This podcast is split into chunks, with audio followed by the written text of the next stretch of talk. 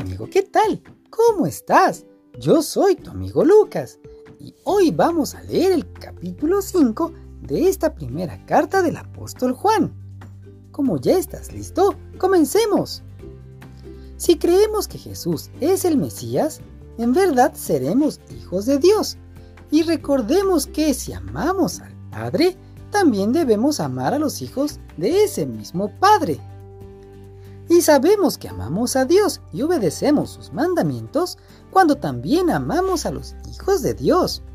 Nosotros demostramos que amamos a Dios cuando obedecemos sus mandamientos y obedecerlos no es difícil. En realidad, todo el que es hijo de Dios vence lo malo de este mundo y todo el que confía en Jesucristo obtiene la victoria. El que cree que Jesús es el Hijo de Dios vence al mundo y a su maldad.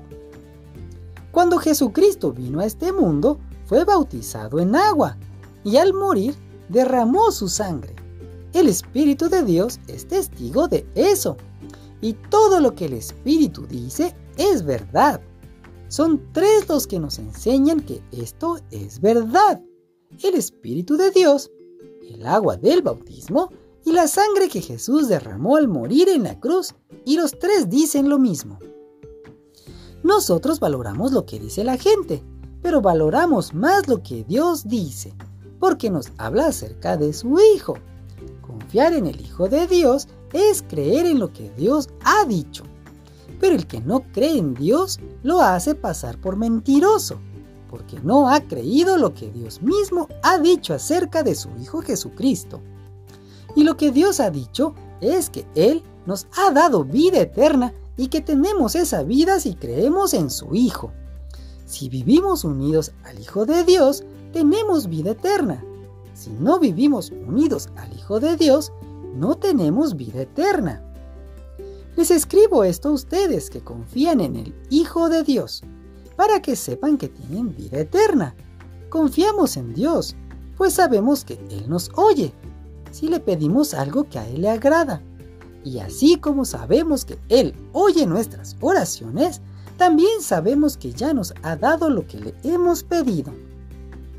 Si alguno ve que un hermano de la iglesia comete un pecado que no lleva a la muerte, debe orar por ese hermano, para que Dios le dé vida.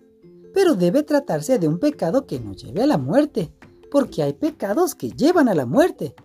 Y quiero decirles que no se debe orar por quienes los cometen, todo tipo de maldad es pecado, pero no todo pecado lleva a la muerte.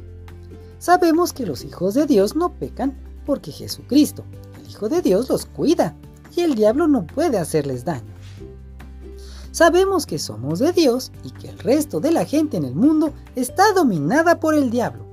Y también sabemos que el Hijo de Dios ha venido y que nos ha dado la capacidad de conocer al Dios verdadero nosotros vivimos unidos a su Hijo Jesucristo. Él es Dios verdadero que da la vida eterna. Cuidado, hijos míos, no obedezcan a los dioses falsos. Fin del capítulo 5 y de esta carta. Mañana comenzamos con la segunda carta del apóstol Juan. Nos vemos, amigo.